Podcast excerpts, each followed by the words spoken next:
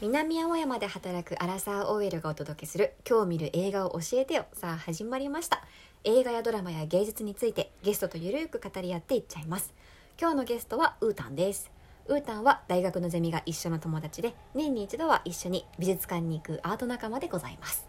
で今日に関しては今まであの映画について話を語ってきたんだけどちょっと番外編っていうところで、アートの話にも踏み込んでいきたいと思いますともともとはねそうそうそう私たちえアート畑だからね そう一なん応ですよで今回さその、まあ、ウータンと話したのが「ジム・ジャームッシュ」うんビフォア」シリーズうんで「グランド・ブダペスト・ホテル」っていう割と共通してなんていうのかなこう人間模様を描いてる感じそうだねでも特にそのジムとあのビフォアシリーズに関してでいくと本当にたわいもない人間の様子みたいなところも映してたりするじゃない、はい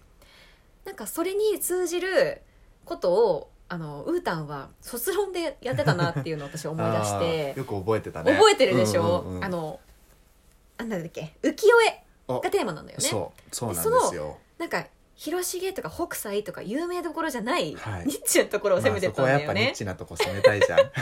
マジでニッチだけど何だったんだっけあれえっとね小林清親っていう小林清親浮世絵師さんがいましそうだそうだてそうだなんとうん明治時代に明治時代そう明治時代なのね浮世絵を明治時代なんで割すとよ最近よ、んそうですそううんもう近代に入ってきてからの方なんですけどやっぱ浮世絵って江戸時代のものっていそううよねね、イメージが強いと思うんだけうんど、まあ、明治時代もその広重とかのこう血を継いでうん、やってた、あの小林清親っていう人がいて、うんうん一応なんかその人が最後の浮世絵師みたいな感じで言われてるんだけど、うんあのーもう本当に、まあ、浮世絵ってもともとねあの大衆に向けたうんうんちょっとこうお土産品みたいな感じで出してた、結構こう観光地の絵を描いたりとか。うんうんうん 歌舞伎役者の絵を描いたりとか、うんうんみたいなものがもともとだったと思うんだけうどん、本当にこう大衆の人に向けた、うんあの市中の人を作品の中で描いたはあもうその街の風景、うん、人々のこういろいいろんな人間模様がある景色っていうのを描いた浮世絵師の人で。題材がもうふ風景画っていうかそうね風景画にも近いから、ううんんうん、だからやっぱそういう感じの、あの絵で、あのまあ、街並みのこう風情だったりとか、うんあとあの一個面白いのが、うんこの人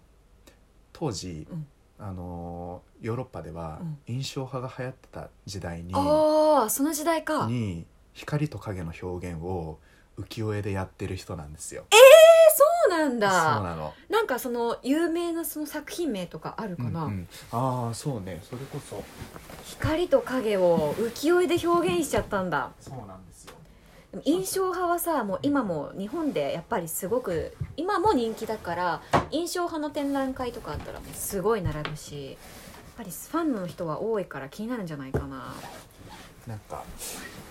のー水の表水鏡の表現うんうん水に反射してる、えー、とものの描写とか、うんなんか浮世絵って割とこう平坦にものを描いてそうだねそうそうそうで広重だったら広重ブルーっていう,、うんうんうんうんあの青い顔料でちょっと水のこう奥まで深まってるところは描いてはいるんだけど、こう水鏡だったりとか、うんうんうんあと、まあ、そのあの雨とかうも、んなんか変にこう線をやっぱ彫って、あの吸って描写してるみたいな感じの描き方なんだけそどうだよねそうそうもうそうさそうさささって線がいっぱい入ってるみたいなこんな感じで。あーあでもすいませんちょっと確かに、はい、ちょっとあの見てら 聞いていらっしゃる方には見せられないんです チェッがクあの検索してぜひ見ていただきたいんですけど 統計新大橋待って待って待って宇宙図宇宙 図統計新大橋、宇宙の図はい東京新大橋雨中図で検索していただけたら出て確くかるにとこのさ、水面にうんこの船そうそうそうそうのが映ってる感じで揺らめいてる感じとかってそうなんだよねすごく印象派っぽい、ぽいでしょそうこの表現を浮世絵の中あの浮世絵っていう土俵の中でそっかやってた人今まではこういう揺らめきというか、うんうんってなくてもっとパッキリしてたんだもんそうなねの青がこう水色が全面に広がってへてで表面のところにこう、ま、あのすごい濃いブルーをうんう塗んっうて、んうんうあんの水っていうのを表現してたんだけそうど、だねあーより緻密にで光と影のこう塩梅とかも例えばえっとね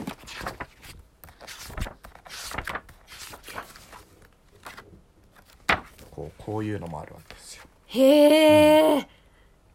まあ、確かに美しい夜にこの余計ねそうそうそうそう今戸橋査定の月よ今戸橋査定の月よはいっていう絵もすごいねすっごい味があっこれてうん、これとかまさになんか「ナイト・オン・ザ・プラネット」に出てき 日そう本版な作ったら出てきそうな感じのちょっとそれこそジム・ジャームッシュが好きなあの、うん小津安二郎の映画とかにもうん、出てきそうななんとも趣深いうんうんうんうんうんうんちょっと風の音とか虫の鳴き声とかもあわかる聞こえてきそうな鈴の音というかそうそうそう空気感を描いてるっていうのがやっぱ印象派のうんうん描写とやっぱすごい近しくて、そうだそうねこれが同時代にやってたっていうのがえそれはやさべえと思って印象派の影響を受けてっていうよりも、うんそういう感じではなく、うん、もう彼は別にその印象派のこと知りませんっていう風な感じだったのかな、そこがちょっと謎が多くてあそうなんだかこの人自体があんまりこう電気とかそういうのが残ってなくてそういうことかそうそうそうでもそのやっぱ明治で文明開化も起こって、うんあのー鎖国もやめて、うん海外の ものは入ってくるようになってたの、うんうんうんうんでこの人自身も、あのーどっちかっていうと、あのーなんて言うんですっけ、えーっと皮肉っぽい感じのおうシニカルな感じそうそうそう、んあのえあの、当時の新聞とかも結構そういうあ、うんうん、風刺画的,、ね、風刺画的な感じだ、そうそうそうそうの先生に学んでたっていうのははん残ってるんだけど、そう印象法を見てからかどうかはちょっと謎そっかそうなの、へえでも面白いうんなんかもともとあったその江戸時代の、まあ、浮世絵はうん逆に、あのまあ、ゴッホとかもすごい影響を受けたりとかして、うんうんうん日本から発信してたものそうがね影響を結構派生させてたじゃない、はいでもこれは、まあ、その分かんないその、彼らがもう印そう象派をしてたか分かんないけれど知ってたかももしれないし逆に取り込んでたる可能性もあるっていう、もあるちょっしと逆にもしかしたらゴッホとまかたモネって浮世絵好きだったから確かにここから取ってるかもしれないしなくはないなっわていう面ちょ白っいとね妄想が膨妄ら想んじゃ膨うらむ解釈いろいろできていそういそう電気残してなくてありがとうありがとうみいな私たちにロマンス残してくれてありがとう清近よマジロマンス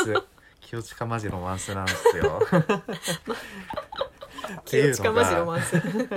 結構あのやっぱみはじ初めて展示会とかで見た時うんにビビッときちゃっ来ちゃってたんだねそうそうそうそうそうでなんかその浮世絵自体もその直接広重から学んだとかそういうのも残ってなくてそっかそっかそっか割とこうなんだろ独う自分学独学でやったんじゃないかみたいなのもあっいやてでもさ確かにちょっと浮世絵って言われたら浮世絵っぽいけど浮世絵なのみたいなそうそうそうそう雰囲気も残ってるもんやっねぱ西洋的な感じうんのうんうん緻密な描写とかも入ってきてるから何とも言えないモダンな感じへえがあってすごい好きなんだよね。うんすごくいいいいよねこれねさだ大学時代私知らなくて小林清近うんうんでウータンからそのこういう話聞いてあこういう画家の方いるんだってすごくねあ面白いなってなった覚えがある、うんまあそうなうのんそれは良かったわ。それはよかったわ そうでもなんかこの、まあちあのー清近さんの絵の中で描かれる、うんこう時間の流れとか、うんあの街の風景とかで、うんそこにあの住んで暮らしているうん市中の人々うんの、こう雰囲気が、うんちょっとその今までにあの上げさせてもらった映画の中に出てくうんる人々の風景みたいなのに通ずるものがあって、通ずるねうん、なんか自分の中ではそういうのをこう芸術を介してうんうん見るのにすごい惹かれるんだなっていうへのえをちょっといやシでもンねパシーで。うん、エッセンスとして持ち味似てるもんこのうん今まで紹介してきた映画とこの絵の雰な囲気んって、かあるよね。あるうん、いや面白い、そう。まあ、というちょっと番外編のはいお話だったんですけども、番外編で一応、全くまあ、ずれました私たちけどのあの、はなんていうんですかねホホームはそうです美ね。術古巣を。 古巣はのお話でございましたそうですねあなとた。はね、藤田さんをね、あそうそう研究されてましたそうからね。私は藤田嗣治さんを、それは様を また別個で。別個でそこはおい話ししたいなと思います。ははい、い。じゃあ今日はこちらで締めたいと思います。はいバイバーイ。